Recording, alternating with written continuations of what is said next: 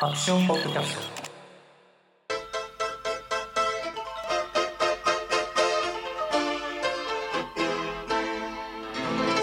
えーと、うちはですね、ハイエンドサブスク AI ニュースアプリという、えー形でやらせていただいていますけども、えーと、なんで、えーと、会社の目的なんですけども、今、あの、フェイクニュースとか、まあ、陰謀論とか、まあ、こう誤情報が非常に多い時代になってきまして、まあ、それで汚染されたインターネットの情報流通機能を、まあ、進歩させるというのがうちの会社のミッションですと。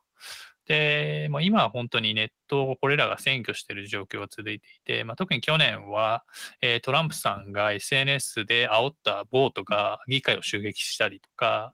その Facebook の、まあ、元社員の人が、まあ、こういう陰謀論とか誤情報が拡散する、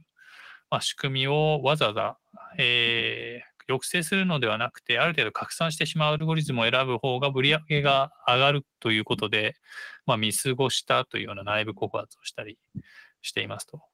あと、その Facebook がそのメタに名称変更して、SNS からメタバースに動いたり、最近は、ま、イーロン・マスクがツイッター買収したというような感じで、まあ、間違いなくその流通に問題があって、で今そこがもうちょっと、えー次のフェーズに入ろうとしているような状況ですと。うちの解決策としては、その無料広告モデルで、今広告主重視でやっていて、まあ、そうするとバズですよね、が必要になってきて、まあ、それによって低品質コンテンツや誤情報の拡散が、まあ、えーえー促進されるというような、こういう、まあ、えーメカニズムがあるんですけど、そこから、まあ、サブスクですよね。ユーザー重視で、プロコンテンツで、もうより安全性が高く、信頼性が高く、高品質な、世界に、移っていこうということですと。なんで今やるかなんですけども、えーこのメディア業界の、まあ、いろんなビジネスがデジタル化しているのは間違いないんですけども、えっ、とですね、ピークから だいたい2兆1000億円が縮小して、それがうまくデジタルに転換されてないんですね。ただただ市場が消えてるっていうことなので、仮にその受け皿をちゃんと作れば、あの非常に大きなビジネスになるということがあると思います。うちの製品としてはですね、サブスク AI、そしてプロコンテンツという3つの大きな特徴がありまして、えー、とこのオレンジ色のところが、まあ、エディターですね、編集者がハンドピックした、えー情報が載ると。で、さらに、ここにその AI がパーソナライゼーションした情報が載るようにますと。で、こういった形で、そのまあ、ある種、ネットフリックスとかみたいな、あの、視覚的なデザインを使い、コンテンツ一個一個が非常に高品質だという仕組みになっていますと。で、すでにベータ製品がまあ回っていて、えー有料会員総数としては今まだ30ですけども、まあ M、こういう MRR とか ARR っていう、えーこういうサブスク製品を評価する指標があって、まあ、一定の数字出てますと。月で3万3000円、年間で10万円くらいですね。はい。えっ、と、解約率がまあ9.38%で、まあ、顧客ライフタイムバリューですね。その1回契約したら、まあ、どれくらい続けてもらって、どれくらいの価値を我々に与えてくれるかが1万3000円で、これらの数字がかなり優秀ですと。で、これも、あの、ちょっと今現状、マーケティングを仕掛けていて、解約率が上がってるので、ライフタイムバリューが下がってるんですけど、これらを省けば、さらにいい数字をあの我々は得ていますと。まあ、つまり、その、一回契約したら、なんか十何年続ける新聞、まあ、昔の新聞の契約みたいなビジネスになりうるんじゃないかと見ていて、えーその製品市場適合の初期仕様としてはもう十分だと見ています。まあ、市場としてはですね、そのいろんな、まあ、これにまつわる市場が合算していくと、最大で2兆4000億円くらい、まあ、最ちょっと小さく見ても1兆3000億円くらいの、まあ、どでかい市場を見込んでますと。で、えっとですね、うちのポジショニングとしては、そのサブスクとマーケットプレイスでユニークだと。ここが、あのニュースピックスさんとか、日経さんとかですよね、があって、で、こっちが Yahoo とか、えースマートニュース、グノシーとかあるんですけど、まあ、そのサブスクリプションで、えーとマーケットプレイス、いろんな人たちからコンテンツを集めてきて、いろんな人に提供するっていうのは、やはりうちがユニークだと思います。えー、ビジネスモデルは6対4ですね。えっ、ー、と、まあ、メディア側ですよね。そのコンテンツプロバイダーに6割、でうちで4割取って、えー、やっていくという形で、まあ、Spotify に非常に似たモデルになっています。えっ、ー、と、チームとしては、現状私が全部一人でやってまして、本当にオールインワンで終わってると。で、そのワンオペの過程で、まあ、その既存の企業にとって、ちょっと無駄なコストになっているような部分は徹底的に、まあ、こそぎ落としてあるのが一つと、えー、で、重要な、これからその本当に重要な場所にだけ投資できるように、えー、まあ、あの作ってあるというのがも,、えー、もう一つです。で、私は英語、インドネシア語でビジネスレベルでやれるので、まあ、海外投資家とのやり取りや、まあ、あるいはインドネシアとか東南アジア進出していった時もか、まあ、格段に有利だと思います。えっ、ー、と、シナリオとしては、今回の個人向けで最大で4000万円くらい集めて、まあ、で、まあ、これをもって、その次に、えー、シードラウンドで3億円くらい、これはまあ、国内外の機関投資家をメインにやろうと思ってますが、まあ、メインは海外投資家になると思いますと。で、それ以降、えー、来年シリーズを想定していて、多分ここら辺がバリエーションが百何十億円になって、えー、調達額が10から50億になるというような、まあ、流れを、えー、通っていきたいかなと思っていますと。えっ、ー、と、これ財務シミュレーションで、今回は、まあ、2000万円集められたと推定したときですね。ここで2000万円集めていて、でさらに、えっ、ー、と、5ヶ月目で3億円が入金するみたいなシナリオなんですけども、まあ、3億円入ったら、まあ、ものすごい勢いで使うというのが、このベンチャー企業の常なので、で、楽観シナリオだと黒字化、それ以外だと、まあ、ちょっと和らぐかなっていう感じで、おそらくここら辺ですよね。もう10ヶ月くらい経ったくらいで、新しい資金調達活動がかなり佳境に入ってるとは思います、実際には。で、ここら辺でも新しい金を手に入れてるみたいな感じだと思いますと。で、営業利益の推移としては、楽観シナリオではこういう感じで、まあ、V 字化、V 字回復というか、感じで黒字化、まあ、ベースシナリオ、悲観シナリオではそれぞれなんとか黒字に向かっていくというような感じですね。有料会員数の推移としては、まあ、大量にお金を使った後に、あのうちの、まあえー、製品に関する認知だったり、まあ、その有用性が築かれて、まあ、途中から指数関数的な増加が見込まれるというようなシナリオを見ていて、その楽観とベースと悲観でこういうレンジが生まれているという感じですね。資本政策の方針としては、え、ー、と、現状が18.9億円くらいなので、まあ、あの、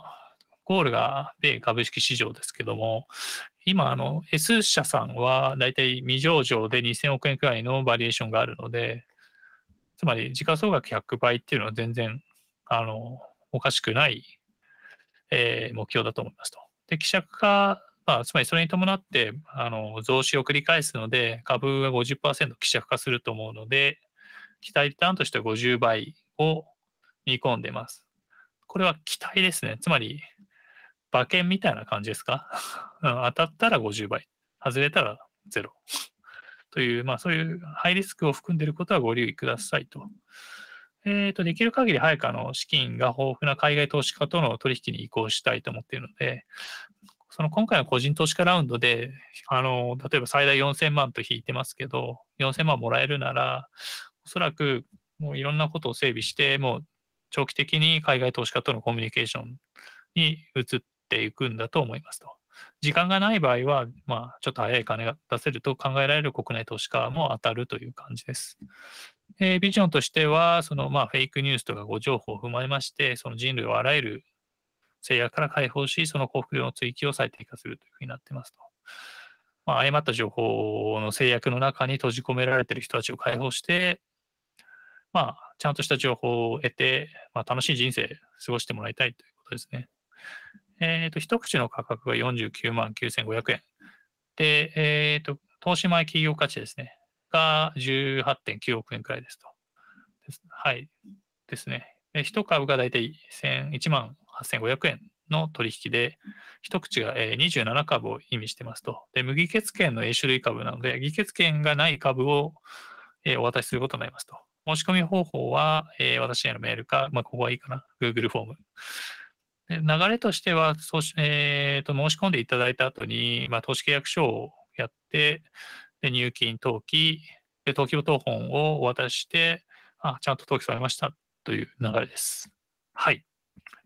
という感じでございます。ということでですね、マネーの虎、ついに、ついに始ま、まあ、あの、佳境に迫ろうと思ってるんですけど、はい投資家の Y 氏から、えーはい。えっ、と、まあ、うちへの厳しい質問が浴びせられます。では、どうぞ。はい。えーっと、すみません。まず最初に、あのー御社のその事業の、えっと、3つの、えっと、柱ということの一つに、AI、AI、えーなんとかっていう、ちょっともう一回、あの、スライド見せていただけますかね。はい。あ、すみません。その、AI ニュースアプリ、はいはい。これな、何が AI なのか、なんかもうちょっと詳しく教えてもらえますでしょうか？はい、ありがとうございます。えっ、とですね、あの、レコメンドってご存知ですか？レコメンド？あの、はい、はい、はい。あ、その Amazon とかで買い物したときに。あはいはい。これを買った人はとか、これも買ってますとか、はいはい。はい。あの、YouTube 見てるときに、ね、なんか、これを視聴した人は、あ、違うか、まあ、その、次これ見たらどうですかみたいなの出てるじゃないですか。ああ、あのはいパー、パーソナライズドなんとかっていうのですかね。なんかお、おすすめっていうので出てくるやつですか？そうですね、おすすめです。あはいはいごめんなさい、おすすめですね。あれがですね、まその、まあ、現代的なものはディープラーニングで作られていて、まあ非常に複雑な仕組みになってるんですね。うんその YouTube とかだと、どんくらいなのもうなんかめちゃくちゃいますよね。10億人くらい多分ユーザーがいて、その一応10億人それぞれに対して、まあ、違うコンテンツの塊を、まあ、あの、みおすすめしてるんですね。うんここは、まあ、現現代のこういうニュースアプリというか、コンテンツ系の、まあ、現代のインターネット製品がほとんど、まあ、持っている性質で、うんまあ、うちもそれを作ろうということですね。えーと現状なんですけど、国内最大手の Y 社さんとかは編集部方式でやってて、全部編集者が選んでるんですね。うんで、その競合で追随している S 社さんとか G 社さんとかは、あの、ちょっと一世代か二世代前の、まあ、機械学習、えーと、AI を使ってますと。ただ、その国際的にはディープラーニングを使った、まあ、問題の解き方が、えースタンダードになってますから、まあ、それを使はうということなんですね。で、まあ、僕の問題の解き方としては、その広告とおすすめが合体することによって、フェイクニュースとか陰謀論とかが拡散してるっていう事実があって、うんその広告で儲けるには人がたくさん寄ってこないといけないじゃないですか。はい。あそうそ。それをさ、そういう人がいっぱい寄ってきたりして、広告を見ることを最大化するアルゴリズムっていうのは、あーまあ、しばしばそういうゴシップとか、うんまあそういうひ品質の低いコンテンツをこうやって拡散するかことがあるんですね。うんこれは世界中で起こっていることですけども。なので、えっ、と、で、品質が高くて、例えばちょっと読み難いものとかだった場合は、そのみんなタップしなくなってきてるっていうのがあると。うんなので、うちは前提を変えて、まずビジネスモデルを変えて、サブスクにしてしまうって言ったんですね。うんそうすると、その広告主の要望を叶える必要がなくなるので、その真にユーザーの人生のためになる、まあ、レコメンドが可能になるですね。うんまあ、ここが、まあ、うちの多分売りになるだろうし、はい。まあ、はいはいはいでまあ、まあ、競争上の優位になるのかなと思います。はい。そのシシステム自体は御社で開発されるのか、外注、まあそういうえプログラミングが得意なところがあって、そこに外注するのか、なんかど、同様の、あの、具体的にどのように取り入れようとされてますか？えっ、と、内製します。えっ、とですね、まあ、その、このおすすめをしっかり作る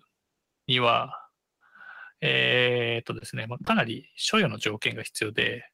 一定のユーザー数がいて、そのユーザーがいろいろ、あの、アプリケーションにデータを落としていかないと意味がないですね。つまりデータがないと、データサイエンスっていうか、機械、うん、AI が使えないんで、で、そういうデータが、ユーザーがいっぱいいてデータがいっぱいあるっていう状況は、まあ、つまりうちが一定のお金を持ってるということを、まあ、と、まあ、表裏一体なんですね。その一定のお金とかを持っていれば、まあ、基本的にその機械学習エンジニアとか雇えますし、まあ、彼ら本当に給料高いですけど、まあ、全然それも払えるくらいは調達してるだろうと思うんですね。えー、そうですね。まあ、そのうちは本当全部基本的にソフトウェア関連を内製していくんですね。そのアプリケーションをまあちゃんと作って、で、こういう人たちがそのデータエンジニアとか、違うな、機械学習エンジニアとか言うんですけど、そういう人たちが活躍するためには、今言ったデータパイプラインが必要なんだけど、ここもちゃんと整備して、でデータを貯めて、で、それが、その今度機械学習エンジニアが作った、まあそういう機械学習製品と、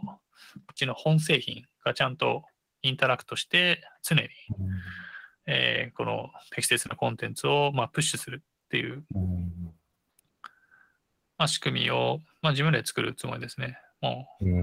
うちはその給与体系とか、あー報酬とかは普通にその欧米的なアメリカのスタートアップと同様の仕組みを取ろうと思っているので、そういうアメリカの会社から日本こっちに移ってきたけど損するってことはないような感じ。むしろそのまだ始まったばかりだから、ここから株価がガーンと上がるから、ストックオプション持ってて大儲けになるかもしれないっていうような、まあ、仕組みにはなっていると思いますと。あとは、その、ひ難しいゲームをちゃんといい形で設定して解いてみ見てくださいよってなれば、あの、いい人は雇えると思いますと。その今その、その AI のコンペティションの、まあ、ウェブサイトみたいなのがあって、カグルっていうんですけど、そこだともん、もあ、してるカグル。いや、知らないです。ももんそれまあ、ある程度いろんな企業がスポンサーして問題が出てですね。そうんそこになんか世界中から、ねまあ、その、なんですかね、まあ、詳しい人が集まってきて、その問題のコンペティションをや、まあ、ある種無償でやるんですね。勝つと賞金とか出るけどね。ということなので、難しいゲームを設定すると。しかもこのゲームを解いたら、その現状のインターネット上の問題が、ね、ある種解決できる。人類が進歩するみたいなことなので、まあ、全そうですね、雇用とか、はい、そういうことにも全然不安を感じてないかなと思います。うん。あ、わかりました。うん。えーっと、そしたら、その次にですね、あのーこの記事なんですけど、うん。えーっと、先ほどコンテンツプロバイダうんーとおっしゃっていて、はいはい。えーっと、要は御社で書くのではなくて、プロバイダーがいてということですよね。そうですね。はい。その辺は、あのーなんて言うんでしょう。どういった人が書くのかとか、えっと、どういったところからそういう、あのー記事を書く方を探してきて、えーなんか、そ、その辺の仕組みがちょっとよくわかりませんでした。はい。えっ、と、プロバイダーはですね、まあ、基本的には既存のメディア企業さんで、例えば Y 社と、まあ、その競合他社さんが、は、ほぼ多くのメディアと、まあ、もうすでに契約されてるので、で、まあ、そうですね。まあ、うちも多分同様の形で、まあ、大手メディアとかと契約することは多分そんなに難しいことではないと見ていますと。ただ、まあ、そこに限らず、えっ、と、うちはそのさっき言ったように AI で一人一人に最適化するということもあるし、ちょっとこの事業計画書では触れてないですけど、値段も厳しく、細かくすごいあの細分化して提供するので、高いお金払う人にも本当にもっと細かくいろんな情報が手に入るみたいな仕組みにはなるので、そまあ、それを踏まえると、その業界誌とかにも足を広げる予定なんですね。はい。そその建建設業界とか建築業界とかにも多分雑誌、まあね、雑誌もあるし、新聞もあると思うし、本当に全ての業界にそういうのがあるんで、で、そこにはあのかなりコン、えー質の高いコンテンツがあるし、コミュニティがあるので、まあそういうところも、で、大体そういう会社なんか、あの、なんですかね、会社自体がちょっと高年齢化していて、うんこういう、まあ、このデジタル時代にうまく適用できてないケースが、まあ、ほとんどなので、うんまあ、多分うちとの取引はかなりウィンウィンな取引になるのかなと思っていますと。うんはい。そうですね。その、まあ、あとはその、個別の人間の記事が作った記事とかももちろん取り上げる可能性はあるんですけど、その、まあ、現状のネットの問題は、その、ユーザージェネレイテッドコンテンツって言って、ユーザーが作ったコンテンツが溢れまくってて、で、その多分質のばらつきですよね。まあ、大半が悪いっていうことなんだけど、うん。で、なおかつそこにフェイクとか混ざってて、まあ言っちゃうとロシアとか、北朝鮮とかの人たちが混ざってて、反枠の情報を SNS にまあ突っ込んだりとかね、うんとか、SNS とか、そのニュースサイトの下のあの荒れてるコメント欄とかさ、ああいうところで活動して、とか、ナショナリストを煽って国を二分させるとか、うんまあ、いろんな活動があるので、ここは多分非常に、あの、えーディフェンシブにやると思います。うん。うんこの人は安安全だとかいううものあとはメディア業界、はい、どうぞ。ああ、すみません。じゃあ、そのどちらかというと、個人から、ん。その、まあ、この個人レベルの人から、えっと、そういう記事をもらうのではなくて、どちらかというと、もうすでにある、あの、まあ、雑誌とか、あの、に、あの、記事を書いているような、まあ、そういった、あの、企業から、あの、提供してもらうってことですかね。まあ、基本的にはそうですね。ただ、イメージとしては Spotify みたいな感じで、アーティスト名前に出るじゃないですか、あれ。でも、後ろ側にはレーベルとか、レコード会社がくっついていて、うん。だからまあ、基本的にはそうなんですよね。多分基本的に人気が出るアーティストには何らかのレーベルとレコード会社がくっついてるうんっていうのが常で、なので、まあ、そうなんです。だそういう考え方で多分やっていくと思うんですね。うーんなるほど。なんか、似たようなサービスなのかわかりませんけど、あの、よく美容院に行くと、あの、iPad 渡されて、あの、あれはドコモでしたっけ？なんかあの、雑誌、あああ、はいはいの、なんかジャンルがあって、あの、どれでも見れるようになってるじゃないですか。D, D なんとかですね。あそうそうそう、D なんとかって。いやいやあの、僕が出てこないのはやばいですけどね。ちょ、ちょっと違うんでしょうけど、まあ、似たようなところではありますかね。まあ、似てはいるんですけど、あれは多分その雑誌の体験をそのまま楽しむということが多いと思うし、基本的には多分範囲が雑誌だと思うんですよね。うん。うんうん。なんで、まあ、うちは別に雑誌もやるし、えーまあ、てか全部やるんで、ね、ウェブメディアとか、うんそういうのも全部扱うので、まあ、必ずしもという感じですね。うん。うん。まあ、うちはそのインターネット上のコンテンツとして出すから、ちょっとちゃんと横横書きでわーっとあって写真があってみたいな体裁に多分落ちていくだろうし、あ、基本的にはコンテンツフィードっていう形だから、まあなんか、ね、Facebook とか Twitter とかとある程度似たようなフィードが流れる。ことにはなると思うんですね。はあとはそうですね、さらに多分コンテンツの幅が広いと思います。さっき言ったような業界誌やらないやら経済から、まあそうですね、文うん。化、スポーツ、まあ、全部やりますし、そうですね。で、多分確かに似たようなコンテンツ持ってて競合しちゃう部分があるんだけど、多分そこに関しては、あの、オリジナルコンテンツをまあ作ることによって差別化しようかなと思ってます。うんはい。現状、うちのサイトはですね、今、あの海外の一流メディアの翻訳記事と、僕が書いてる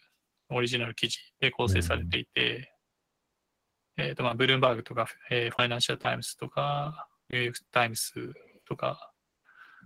と、あと僕の記事なんですね。うんうん。で、多分、その、肌感覚としては、あの、なんですかね、その今、その PV 競争に踊らされてる、短くてなんか雑な記事がいっぱい並んでる中に、ちゃんとしっかりしたものさえ作れば、うん。そこに多分もう圧倒的な競争力のハイエンドコンテンツを作れる、うん。まあ、可能性はもう否定できないと思います。多分ちゃんうとん。僕が雇ってチームを形成すれば、そういうのは簡単に作れるので、うん。そこも多分差別化要因かなと思いますね。うん。なるほどですね。そのコンテンツの質というところで、あのー例えば専門分野の記事もややっていくと、例えば建設業界とか、うん。まあ、その幅を広げれば広げるほど、うん。その、ジャッジメントが、あの、難しいのかなと思っていて、その記事に対して、じゃあこれはあの質のいい記事だとか、質の悪い記事だとか、どんな風に判断していくんでしょうか？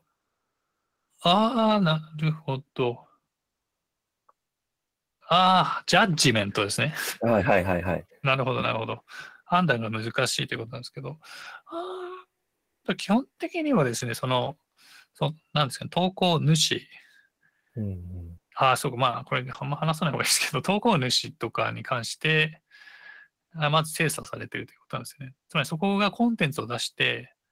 はい、それをアクションに放り込むときに、確かに100%完全にその内容のレベルを精査できる可能性はないですと。うんただ、あのそれが、まあ、まずいコンテンツである可能性、うんある種有害なコンテンツ、人種差別を含んでいるとか、っていうことは、まあまあ容易に検出可能だと思いますと。うんこれはまずその AI の別の使い方ですけど、まあ、自然言語処理っていうジャンルがあって、はい。その、まあ、その言語をこうケケース、そうですね、コンピューターで解析していくっていうやり方で、まあ、多分検出可能だとは思いますと。それである程度出せるってことなんですね。その、今、Facebook とかでやばいコンテンツが溢れるのは、その、爆発的な数のコンテンツが突っ込まれている中で、悪いものを弾けてるけど、全部弾けてないからっていう問題があるんですけど、うちはその、うん。まず、その出版社さんとかだったり、それピンであの契約する場合は、相手がどれだけ信頼できるかってところに関して厳しいプロセスを踏んだ上で採用するから、うんまあそこの上で、まあ、判断できるかなと思うんですね。うんただ、その、それが、つまりコミュニティの中でどれくらい受けるかってことに関しては、我々がジャッジする問題じゃないですから、その、じゃあ建設業界の記事があったとして、そしたらこれ建設業に興味ある人にだけしか出ないわけじゃないですか。はい。だまあ、基本的にその、選ぶロジックとしては簡単なんですよ。うんうんで、それで、そのユーザーのリアクションとかを見て、あ、どうもこれはそんなに良くない、まあ、少なくともユーザーの人気がないコンテンツだなっていうことは判断できたりすると。うんうん。もちろん、機械には、多分、その人間が形成している社会のダイナミズムの中で、今これがあるべき情報だっていうことをジャッジするっていうのは多分相当難しくて、多分、まだ今後20年くらいは多分できないはずなので、うん。これは多分人間のエディターが噛むとは思うんですね。あの途中で、あの人間のエディターが選ぶっていうところも出てきたと思うんで、はい。これは多分なんかちゃんと編集者が選んで押し出してあげることによって社会に対してインパクトがあるっていうのが分かったときはそういうのを押し出しますけど、うん。ただまあ戦略としてはまず悪いものは絶対に排除してあるし、それに関して数段階のまあチェックというか防御壁があると。で、一定以上のクオリティを超えたものに関してはコミュニティに委ねると。で、さらに、うんまあ、インパクトがあるというものに関しては、まあ、ちょっと後ろから押すっていう感じでジャッジをするのかと。うん完璧なジャ最後のジャッジまでは我々で全部やらないですよ。うんうんわかりました。えーっと、そそしたら次の質問で、えーっと、はい。ちょっと単純にどのように会員数を増やしていくのかなっていうのが、あの、ちょっと疑問なんですけども、うん。その辺はどう考えられてますか？まあ、あの、こういうサブスクでコンシューマー向けの製品の、まあ、会員数を増やすストラテジーっていうのは、まあまあ定型的な手法がまあまああって、それを使うんですけど、はい。まあ日本の方々はこれをあまり知らないケースが多いので、はい。あの、まあ申し訳ないけど、ポッドキャストでは話さないんだけど、ああ、はい。うんうん、まあ、やり方は本当にたくさんあるよなっていう感じですね。うんうん、はい。まあ、つまり、そうですね。そその、単純化した話をすれば、はいは昔の新聞のビジネスが分かりやすくて、販売店の人があなたの家に来て、うん。で、きょあの巨人のチケットを渡してくるわけじゃないですか。はい。でやっと巨人の試合見れるってことで契約する。けど実際にはそのね、うんうん巨人のチケット見るのの見返りに大体4000円くらいですね、毎月。うん。だし、一回契約すると新聞の契約で10年くらいやめないっていう、うん。あの、まあ、統計があって、つまり、ないくら落とすのって話じゃないですか。年間で4八かける10年、ん ?48 万。うん。もっとですね。ということなんで、まあ、基本的にはこういうことです。一回相手を説得するのにすごいお金がかかるけど、うん説得した後は長いお付き合いになる。うん。で、それはね、その、今、いろんなマーケティングの手段あるじゃないですか。テレビもあれば、インターネットも、ははいい。雑誌もあれば、何でもあるということですね。うん。まあ、フィジカルもありだろうと思うしね、こういう、うんその、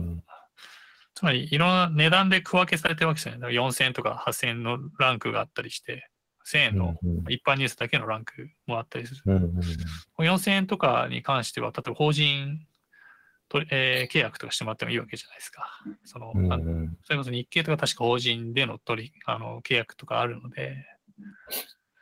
まあ、そういう場合、法人契約を取るためのストラテジーを使うとかで、うんまあ、はい。その1000円の、多分1000円の契約を取るためには、もうインターネット上のマーケティングが一番多分有用だから、それはインターネット上のマーケティングを使ううん。ということですね。あとは、まあ、いろいろ知ってもらうためには、そのタッチポイントを増やすと多面的なネット、そうです。はい。本当にいろんなところで顧客に触って、顧客の認知を広げ、まあ、関心を持ってもらうというような感じですかね。うん。はい。じゃあ、増やすためにはお金が必要ということで、い今のところはまだできてませんけども、今後、あの、出資金が増えていけば、あの、それに突っ込んでどんどん増やしていこうという考そうです。えですか。はい、おっしゃる通りで。で、まあ、一応もう、その、お金突っ込めば勝てるっていうのは、初期のトラクションとかで、多分もう示せてると思うんですね。えっ、と、この、これで、こここの数字が優秀だから、これはもう金かけるのに、十分、えー十分なんですね。はい。解約率9.3%とかね。あこれでもうすでに、これはかなりいい数字で、で、これ、あの、今、無料キャンペーンやってて、はい。それで無料キャンペーンで入って、有料化する前に辞める人が続出しているので、93なんですけど、うんうんその前までは3%くらいだったんで、その前までここもなんか4万、5万、7万みたいな 攻撃的な数字だったんで、あの、すみません。ここれ、見方としては、うん、えっと、30人会員を集めるのに、うん。あの、いくらかかったってことになってるんですか？ああ、これはですね、多分ほぼかかってないですよね。だから今、あの、マーケティングする金がないんで、はい。そうですね。その、いい質問で、そのユーザー獲得費用がいくらかっていう話なんだけど、はいはい。まあ、そう、私の人件費とか くらい。で。こういうのを評価するときには、私の人件費と、あの、区別された顧客獲得費用みたいなうん項目があるんだけど、それがゼロなんだよね。ほぼ。うんうんうんまあ、多分、一月だけちょっと強めに、あの、マーケティングやった月があって、そこはい。だけ多分跳ね上がってるんですけど、それ以外はゼロで、この数ヶ月もゼロです。うんだからそうすると、あの、はい、さらにこことここ、解約率とライフタイムバリューを使って、うん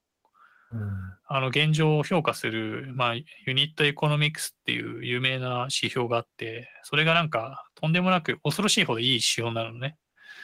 はい。で、なんか、ある種イカ様っぽいんで、載せてないというか、まあそう、いう感じはありますかね。だからまあ、あとはですね、この100ページの長い事業計画書があって、はい。こっちにはネチネチネチネチ書いてあるけど、まあ、そのユーザーこのゲームがもう、このゲームをすでに勝ってるってことは、そっちでまあまあ説明してあるし、あと、多分外部に開示できない情報とかもさらに出していけば、まあ、すでにゲーム自体は勝ってるんです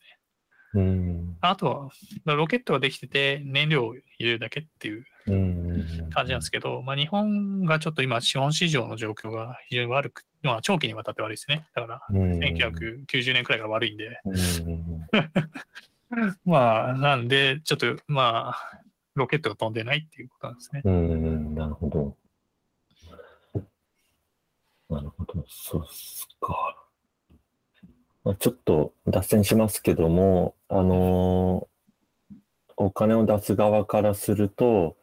あのーまあ、シンプルにちょっと気になるところが、あのー例えば今回のフェーズでの、あの資金調達の目標金額があって、で、その内訳、えっと、そのうちこのお金がこういった、例えば人を雇うと人件費に使われますとか、あの、会員数を増やすためのウェブ広告に使われますとか、なんか、あの、もうちょっと、あの、その辺がクリアになると、なんか、お金出す方も、あの、もうちょっと安心して出せるのかなと思いました。あはい、ありがとうございます。えっ、とですね、本当に鋭いところついていて、えっ、と、これみんなに見せてるじゃないですか。はい。なんで、そういうの書くと、ちょっとうちに不利に働くから、まあ、書いてないっていうのがあると。はいはいはい。で、このポッドキャストもみんなに見せるじゃないですか。はい。だから、まあ、そういうところに触れないでいるっていうのもあるんですけど、うんまあ、ざっくり話すと、つまり、この財務モデルみたいなのがあるんですね。財務を、はいまあ数学的に、まあ、再現したようなものがあって、うん。そこに、まあ、大体その状況が 織り込まれて、こういう図になってるんですねう。ん。まあ、じゃあ、うん、基本的な枠組みだけ話すと、うんその、どういうふうにお金を使うかの、まあ、仕組みとしては、その2000、ここ2000万円だけもらってる想定で、ここは多分私一人だけでまだ走ってるということですね。うんで、コンテンツ獲得費用と、まあ、その、その制作費用ですね。そこはほぼ、えー、なんですかね。あの、コストの大半を占めると。うんえーと、つまりソフト、つまり普通の場合、ここ、こういうのってもう多分、今この会社って本当は7、8人いないとおかしいんですね。うん7、8人ので、これが成り立ってるところが、なぜかよ僕一人で成り立ってるっていう不思議な状況で、つまり相当コストカットがされてるってことなんですけども、うんなので、で今一番必要なコンテンツとマーケティングだけに、まあ、ほぼ費やされる、コンテンツだけですね、に費やされると見ていいですと。で、ここから以降も、ここからはそのコンテンツとマーケティングがミックスされた、えーコスト設計になってはい。と見ていいですね。つまり、いっぱい作ったら、今度はいっぱい作った分を、まあ、マーケティングしないと、うんつまり作ったよって知らせないと、まあ、ひ人は来てく,、ね、来てくれないから意味がないのでっていうので、うんつまり、ここまでは片輪駆動だけど、ここから両輪駆動になってると。で、この過程でエンジニアとか、まあ、コンテンツをまあ編集する人とかが雇われてます。経理とかね。ああ、はい。はい、はい。あそうなんですよね。そう。で、それが何人とか何とかとか言うと、その競合企業がですとか、うんうんあの、競合の会社はこの財うちの財務モデルをなんとかいただこうっていうのを、がなんとか繰り返されているので、ちょっと話せないですよね。ああ、そのあの今、路頭に迷っている競合他社がいて、はい。そうすると、じゃあ僕はこういうふうな枠組みにするよって言ったら、多分そう本当にそういう人員構成になって くるので、まあそこ情報を渡さないだけでも勝手に自滅してくれるから、うんでもあるしね。まあそうですね。ただ、その仮にベンチャーキャピタルさんと個別で話すときはもうちょっと詳しく話しますけど、もちろんこの3億円の時にはね、この2000万円というところはもう非常にシンプルです、ああはいはいはい。はい。だ湯本さんが、あ、失礼。わかりまうっ。と Y さんが投資するときには、あの、非常にシンプルだと思いますよ。はい。はい。えーっと、じゃあちょっと次に、あの、上場関連の話を、ちょっと、もうちょっと、あの、えーっと、聞かせてほしいんですけども、あのー先ほどのスライドでなんかシリーズ A って書かれてたところ、その、すいません、ちょっと私無知なので恐縮なんですが、うん。シリーズ A っていうのは何なんでしょうか？ああ、まあいいか。あれ、どこでもいいですよね。まあ、し、順番ですね。なんかシードが種って意味じゃないですか。だからなんか、はい。初期初期段階のまあ投資。で、そこからはシリーズ A、B、C、D、E っていうふうに、ただ、そのアルファベット振ってあるわけですよ。うんそれだけですね。実際にはこう A ってついててもすごいレンジがあって、なんかここでもう10億ドルとか集めちゃう人もいれば、それは嘘だ。ごめんなさい。うん 100, 100億ドル集める人がいれば、まあ、たった1億円くらいの人もいると。うんみたいな感じですね。順番です。はい。そうですね。で、なんかまあ、その、やめま無駄だ、やめましょう。なんでもないわ。ちょっと。その人によってこの、これが何を意味してるかとか違くて、あと国内と国、はい海外で全然違くて、はい。うちはこれは、あの、海外基準で出してますと。実際には多分今はいシリーズ、はい国内基準だとシリーズ B くらいはい。の状況にいて、多分じ今が、今、その企業価値20億円くらいでやってるじゃないですか。この個人ラウンドは。はい。ここでは20億でやってるんですけど、実際には、そのベンチマークとかを見ると、もう4 40から80億円くらいのレンジにいるんですね。うんなので、このシードラウンドってところで40から80億円くらいに、まあ、えー、と、調整すると。うん。で、ここら辺で、それで例えば40億円だったら4億円くらいを調調達するみたいなうん。感じだとは思いますと。で多分、でシリーズ A だと、多分世界的な中央値だと、百数十億円うんくらいのバリエーションがまあ普通なので、うんうちもまあそれくらいでやろうかなと思ってるんですね。その、基本、枠組みとしては、あの、うちは東証マザーズじゃなくて、ナスダックを目指すんで、このナスダックを目指す企業のバリエーションで、えっ、と、値段で、値札で勝負しますっていうのが、はいまあ肝ですね。はい。うんで、えーっと、アメリカに上場というのは、どういうことなんでしょうか？いや、そのままナスダックに上場するっていうことですね。えっ、と、例えば LINE は例えばニューヨークかな？えーあ、ももうですか、もう LINE 消えたんですけど、えーまあ、あの、合併したんでなくなったんですけど東証とニューヨークのダブル上場だったりするとはいはいはいいう。こともあるし、別にこんな会社っていうか、まあ、世界中の会社が、あの、まあ、アメリカに上場してるんですね。